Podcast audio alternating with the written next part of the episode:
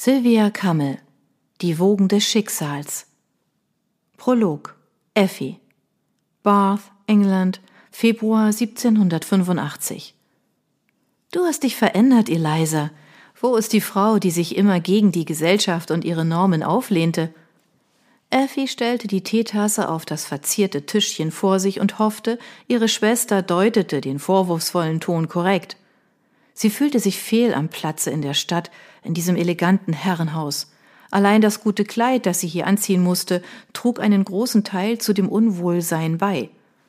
Die Rolle unter dem aufgeplusterten Rock behinderte bequemes Sitzen, und die eng geschnürte Taille drückte ihr die Luft ab, so dass sie trotz der Kühle des hohen Raumes ins Schwitzen geriet. Eliza hingegen schien an dieser zwanghaften und unpraktischen Tradition mit aller Macht festhalten zu wollen. Ich bin erwachsen geworden, erwiderte ihre Schwester kühl. Sie wirkte fremd auf Effi mit dem voluminösen Rock und der hochgestellten Frisur, die zu errichten gewiss Stunden in Anspruch nahm. Außerdem war ich nie so extrem wie du. Effi lachte leise. Nicht extrem? Du hattest immerhin ein uneheliches Verhältnis mit einem Freibeuter.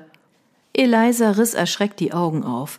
Psst, nicht so laut, Frieda, zischte sie zwischen den Zähnen hervor. Wenn uns jemand hört. Oh, du weißt doch, wie geschwätzig das Dienstmädchen ist. Sie wedelte sich mit der behandschuhten Hand Luft zu. Abgesehen davon war er damals noch ein einfacher Seemann und wollte mich heiraten, nachdem ich schwanger wurde. Und warum hast du es abgelehnt? Das werde ich nie verstehen können. Er war ehrgeizig und ein Bild von einem Mann. Effie presste die Lippen zusammen. Sie erinnerte sich noch heute an die Hitze in ihren Wangen, als sie Mr. Farson zum ersten Mal sah. Die dunklen Haare und darunter dieser Blick seiner blauen Augen, die an das Meer erinnerten. Zudem hat er dich wirklich geliebt. Ihr beide sahet immer sehr glücklich aus. Sie verdrängte rasch die aufflammende Eifersucht. Ach, Effi, du und deine Schwärmereien. Ihre Schwester winkte ab. Ich war jung und dumm und beging mit dieser Affäre einen großen Fehler. Als ich ein Kind erwartete, wurde mir klar, dass Liebe allein in der heutigen Zeit nichts zählt. Was hätte aus mir werden sollen? Er war fast mittellos, noch dazu ständig auf See. Solch ein Leben konnte und wollte ich weder mir noch meiner Tochter zumuten. Trotz des kühlen Tonfalls bildete Effi sich ein, ein leichtes Bedauern herauszuhören. Du hast Liliana doch immer nur als einen Klotz am Bein betrachtet. Hm, jetzt gehst du aber zu weit, Eliza stellte mit einer Wucht die Teetasse auf den Tisch, dass es klirrte und braune Flüssigkeit auf den Unterteller schwappte.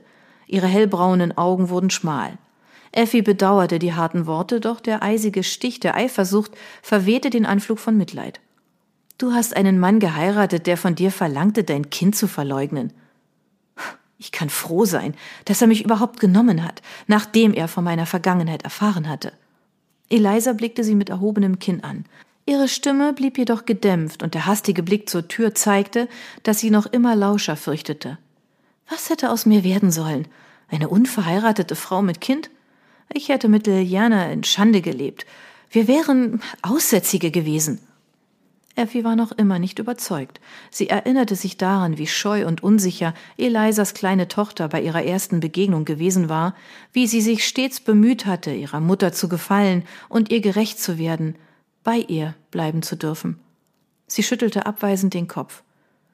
Du hast dich der Gesellschaft gebeugt, die du selbst immer so sehr verachtet hast. Ich bin lediglich von meinen kindlichen Tagträumen erwacht. Sollte ich etwa so enden wie du? Verschrien als alte Jungfer? Effi sprang empört auf. Der schwere, roséfarben gepolsterte Sessel aus Eichenholz fiel beinahe um. Aber um deine Tochter zu mir zu nehmen und für sie zu sorgen, Dazu war ich gut genug. Eliza hob die Arme und stand ebenfalls auf. Es tut mir leid, Effi, sagte sie beschwichtigend und nahm ihre ältere Schwester an den Händen. Es ist wirklich nicht einfach für mich gewesen, Liliana aufzugeben. Ich bin dir sehr, sehr dankbar für alles, was du für sie getan hast, aber du musstest dein Leben ja in keiner Weise umstellen. Effi schnappte nach Luft. Mit einem Kind muss man sein Leben sehr wohl umstellen. Einen Mann fand man dann auch nicht mehr so einfach. Diesen Gedanken sprach sie jedoch nicht laut aus. Es wäre zu unangenehm gewesen. Du hast dafür das Gut unserer Eltern bekommen, sagte ihre jüngere Schwester und nahm wieder auf dem Sessel Platz. Und Richard zahlt immerhin für Lilianas Unkosten. Schweigegeld. Effie pustete abwertend eine ausgebüxte Strähne aus der Stirn, setzte sich aber ebenfalls.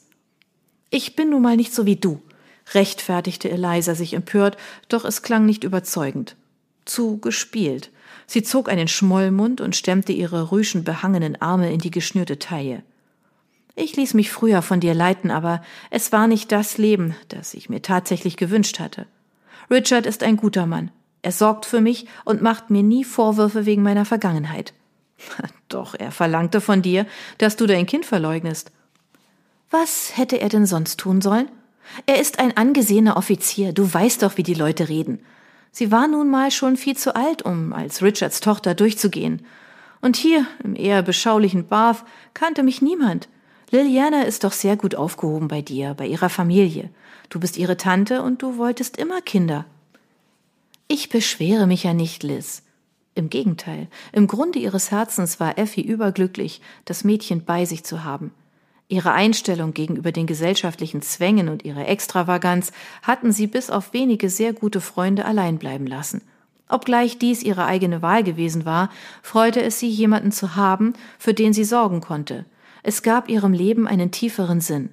Sie liebte Liliana wie eine Tochter und dennoch, oder gerade deswegen, konnte sie die Beweggründe ihrer Schwester nicht nachvollziehen.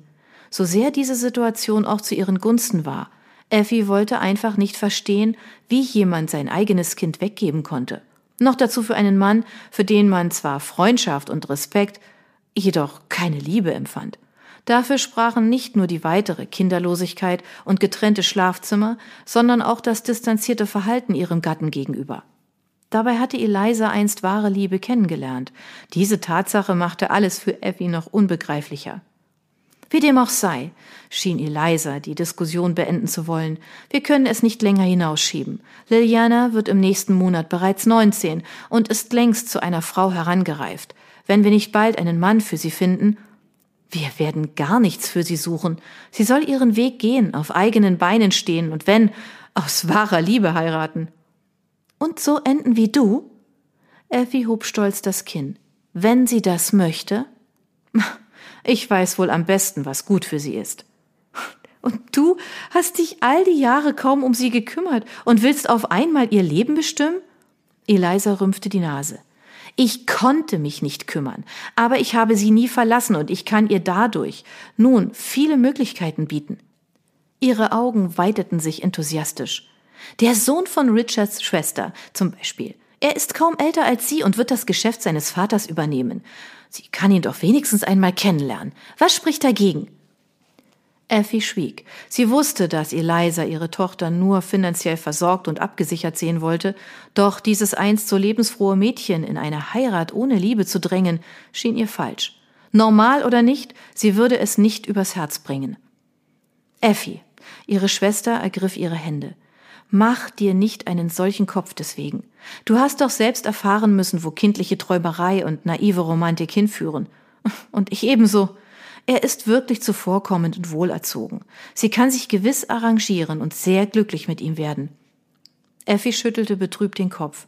Sie war es müde, mit ihrer Schwester weiter über dieses Thema zu diskutieren. Sie wollte ihre Kräfte nicht unnütz vergeuden und den letzten Tag in der Stadt noch ein wenig genießen. Die lange Kutschfahrt zurück aufs Land am nächsten Tag würde anstrengend genug werden.